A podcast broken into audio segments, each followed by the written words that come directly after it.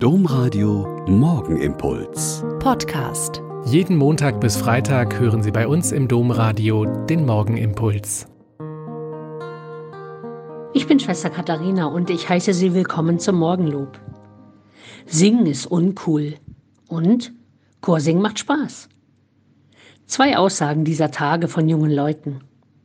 Wenn wir Mädchen treffen oder Wochenenden haben, wird immer gern und richtig viel gesungen und Musik gemacht aber im Gottesdienst mit manchmal tausend Schülerinnen und Schülern singen gerade so die Fünftklässler mit.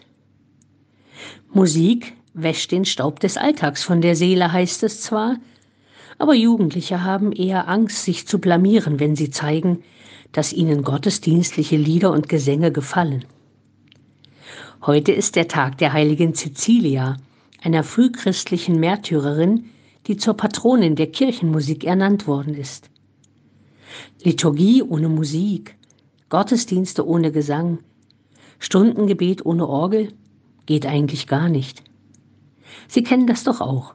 Wenn in einer vollen Kirche ein brausendes Orgelspiel oder ein vielstimmiger Chor klingt, bekommen wir schon mal Gänsehaut, weil es so schön ist, weil es uns packt.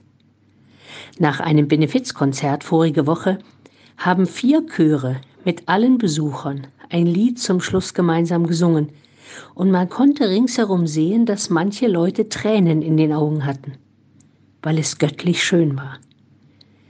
Viele Bereiche unseres Inneren werden durch Musik und Gesang erst erreicht, wo Worte kaum etwas auslösen.